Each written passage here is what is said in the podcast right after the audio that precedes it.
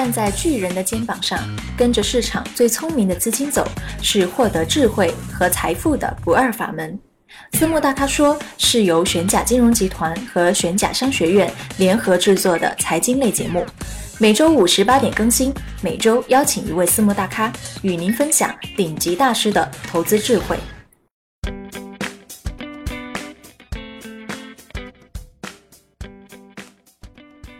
亲爱的听众朋友，大家好，欢迎收听玄甲金融私募大咖说。沪指在二零一六年开年再次遭遇大震荡，最低跌至两千六百三十八点低位。虽然开年不利，但如果从两千六百三十八点算起，截止十一月中旬三千两百点的位置，沪指已经回升近百分之二十。今年是个小年，投资非常艰难，概率和赔率都不好。但在国家队的努力下，沪指呈现慢牛走势，出现了一些结构性投资机会，抓住机会的人也获得了不错的回报。据光大证券统计，二零零九至二零一五年的第四季度涨跌幅排行榜上，高估值成长股有四年领先，低估值价值股有三年领先，基本各占一半。但凡是高估值成长股表现强势的第四季度，低估值价值股必处弱势，反之亦然，两者是完全忽视的。俗话说“三十年河东，三十年河西”，今年第四季度领先的又是低估值价值股。二零一六年十月至今，建筑行业带头领涨百分之二十六，是当之无愧的逆袭龙头板块。看来今年年底成长股的日子不太好过。四季度还有不到一个月，又是布置跨年行情的时候了。一六年大股票的表现普遍比小股票好，以创小板为代表的小票，一七年会迎来再次爆发的机会吗？面对当前错综复杂的市场环境，我们想邀请以成长股投资见长的深圳久安资产管理有限公司来聊一聊。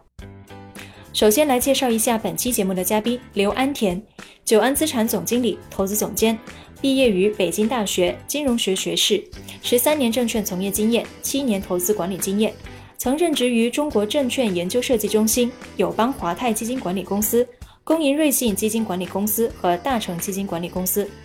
在基金公司工作期间，担任行业研究员、宏观经济及策略高级分析师，并于2010年至2015年担任基金经理，管理过大成精选基金、基金景洪、大成中小盘基金、大成新锐产业基金等多支产品。长期投资业绩优秀，现为久安稳健一号、二号和久安积极一号投资经理。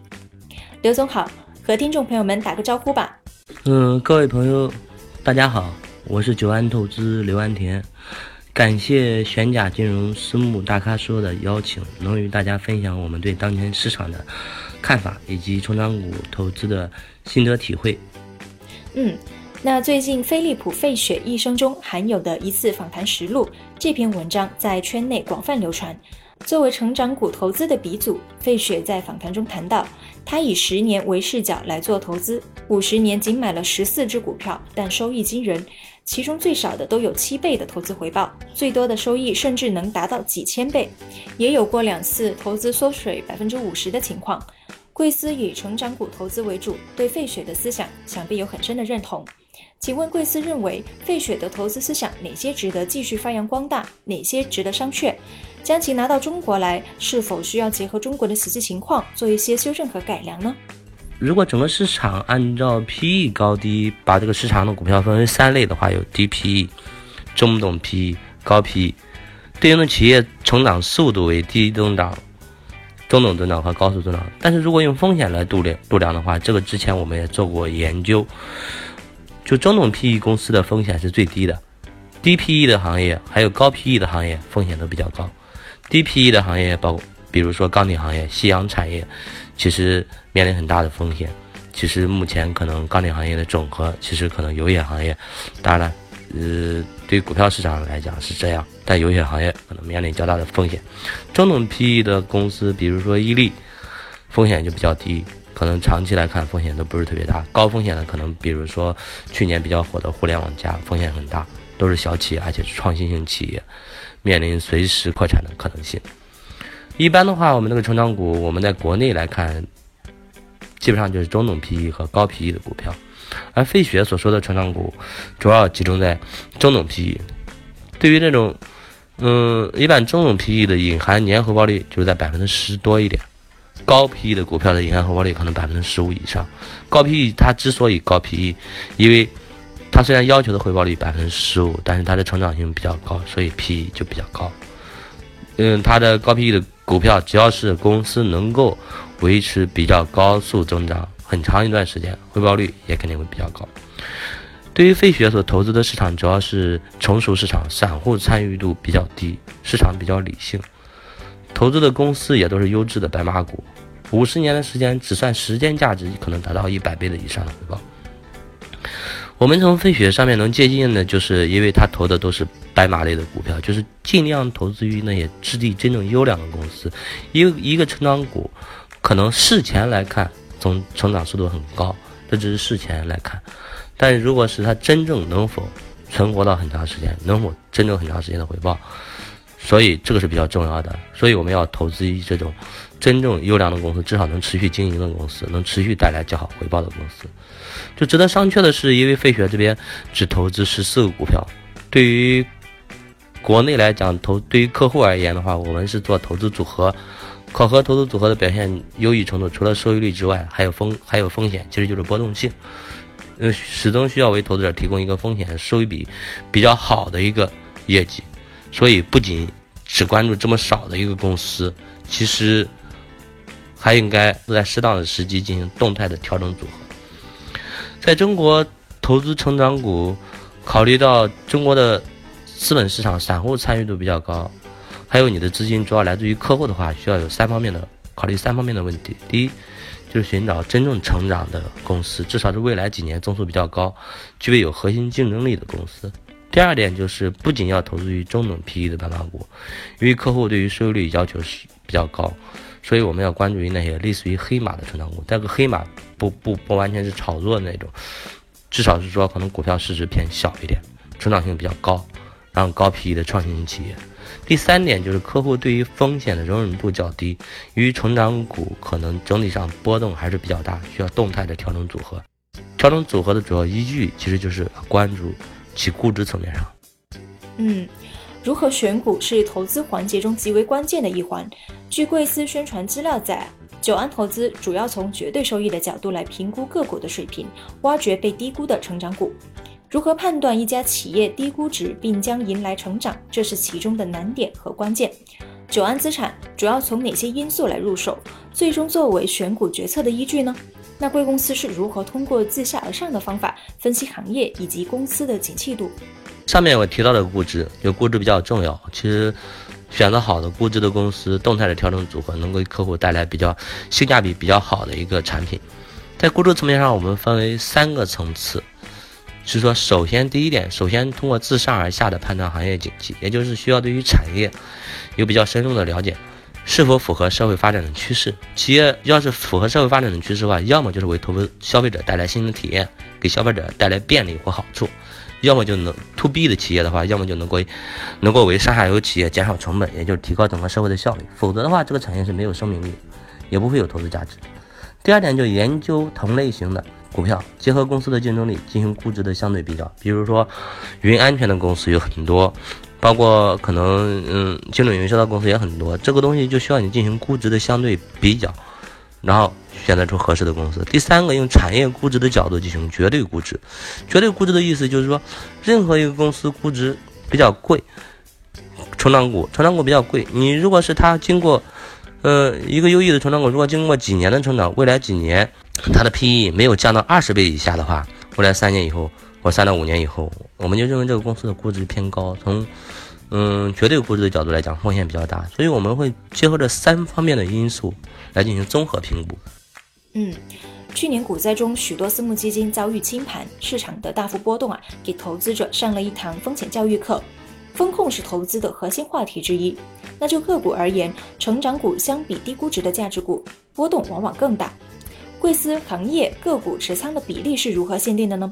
那除此之外还有哪些风控手段？成长股投资策略一般来说净值容易飙起来，但我们发现贵司今年发行的两款稳健系列产品，请问是如何思考的？我们是比较注意风控的，因为主要的团队人员都是从业十几年的老证券人士，然后风险意识比较比较强。然后，即使没有去年的股灾，我们可能也会采取较为严格的风控措施。在仓位层面上，我们针对不同的基金净值有不同的风控。比如说，净值在一元以下，仓位不得超过百分之二十；然后仓位在一块二以下，仓位不得超过百分之五十。除此之外，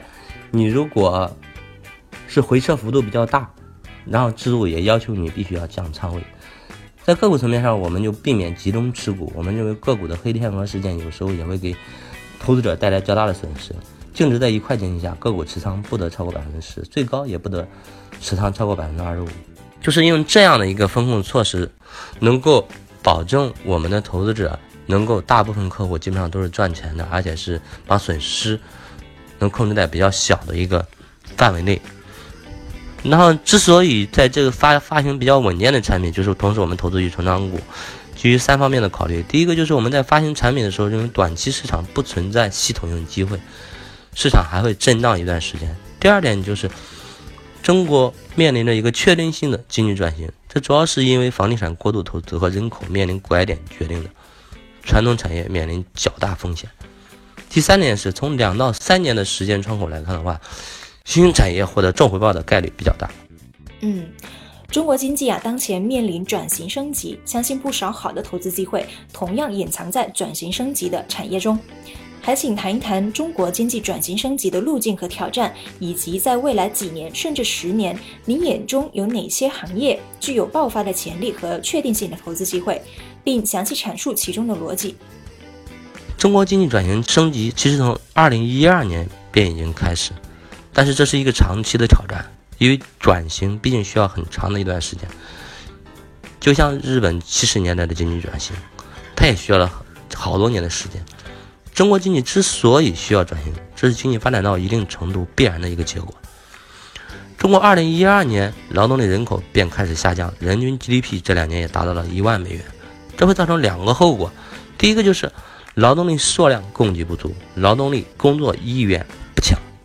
这会导致中国经济的潜在增速下降，会导致中国的货币政策和财政政策在刺激经济层面上是无效的，一刺激可能就是通胀。劳动力的观念出现，不仅仅说刚才说在上面，就是说影响劳动力数量，影响劳动力工作意愿，进而影响整个社会的供给，还影响整个社会的需求。这个影响整个社会的需求，主要在房地产的新开工和中国的出口的竞争力这两个层面上。年轻人口减少会减少房地产的一个购买的一个数量。其实房地产新开工这两年已经比二零一三年要低很多。还有中国出口竞争力，这两年中国的出口已经开始零增长或负增长。这时就会导致一个这样一个经济转型，会导致过去巨大的投资带来产能逐渐释放，同时需求不足。刚才讲了，其路径就是传统的产业投资不断下滑。然后可能达到一个新的平衡，新的产业出现去迎合社会的需求，在这个过程中，可能银行面临比较大的压压力，可能出现坏账，新产业可能层出不穷，最后达到一个新的均衡。这个新的均衡就是较低的一个增长速度，但是更加健康。从目前的角度来讲，制造业投资仅仅下滑了，真正仅仅是大幅度下滑开始，就下滑了一年。从这个角度来讲，转型还需要时间。这里面的投资机会主要是包括三个层面上，第一个。对应的也能够提升生产效率、缓解缓解劳动力压力的行业或企业，这个就有投资机会。这里面可能包括自动化、轨道交通、互联网相关的产业。还有第二点就是消费升级带来的机会，这包括消费电子相关的一些产业，无人机啊、VR 或者智能手机啊。第三个就纯新的经济增长点，这里面包括新能源汽车、还有智能驾驶、量子通信等。综合来看的话，我们在未来一年比较看好的行业有无人驾驶、轨道交通、电改、云安全、精准营销、军工等行业。嗯，近几年创业板是市场的热门，但从今年走势来看，创业板走势明显比沪指走势更弱，而创业板是新兴企业成长股的集中地。请简要回顾一下今年成长股投资面临的市场环境。另外，以成长股投资为主的九安资产对创小板未来走势有何看法呢？二零一六年沉寂了近一年的创业板，二零一七年是否将迎来再次爆发的机会？对于创业板来讲，今年来讲，今年表现确实不如主板。但是如果拉长点时间来看，从二零一三年初到现在，上证指数是上涨了百分之五十，而创业板上涨了接近百分之三百。二零一三年至今的话，从年度的数据来看，只有今年创业板是跑输了主板。年初至今，创业板是下跌了百分之二十左右，上证指数是下跌了百分之十左右。从长期的角度来看，美国小盘股也是跑赢大盘股，和中国市场差不多。主要原因在于小盘股的成长速度更快，即使其估值比较贵，但是小盘股整体盈利的增速远大于他们估值高估的程度。对于明年的市场，我们先来分析一下宏观经济。美国最先复苏，其次是欧洲和日本，中国经济表现为弱复苏，但是新兴市场表现比较强，主要是印度、俄罗斯。整体上。全球经济呈现了周期性的周期的一定滞后性和放大型，就中国美美国经济先稳住，然后别的国家跟上。但是由于经济体量比较小，所以这些国家的复苏的力力力度比较大。大宗商品价格今年的暴涨，除了经济企稳的原因之外，中国的供给侧改革也功不可没。但是全球经济仍面临几大应用约束：全球的老龄化，中国的劳动力人口继续减少，全球技术进步缓慢。在经济复苏遇上这些硬约束之后，不可避免的会出现滞胀。结合需求不是急速的改善，我们判断2017年为重回小滞胀，就像中国经济2013年至2014年所经历的那样。在滞胀的环境下，一般前半段表现比较好的是大宗商品相关的股票，就像现在表现的这样。此后表现比较好的是消费类行业和成长性企业。但是由于创业板在前几年涨幅巨大，仍需要休整。二零一七年创中小创表现应该还会不错，但是比较难出现爆发性的机会。另外一点就是，目前中小创估值与主板估值的差异在逐渐减少，中小创和主板在估值上比较的话，性价比差不多，估值也为二零一七年较好的表现提供了一个基础。好的，不知不觉啊，就聊了这么久。刘总在访谈中对成长股鼻祖费雪的理论及其在中国的实践做了分析和阐述。他谈到了在中国投资成长股应注意的事项，以及选择成长股的不同维度，还传授了久安资产选择成长股的独门秘籍。首先要通过自上而下判断行业景气，判断产业的生命力；其次是研究同类型的股票，结合标的公司的竞争力进行估值的相对比较。最后是用产业估值的角度进行绝对估值。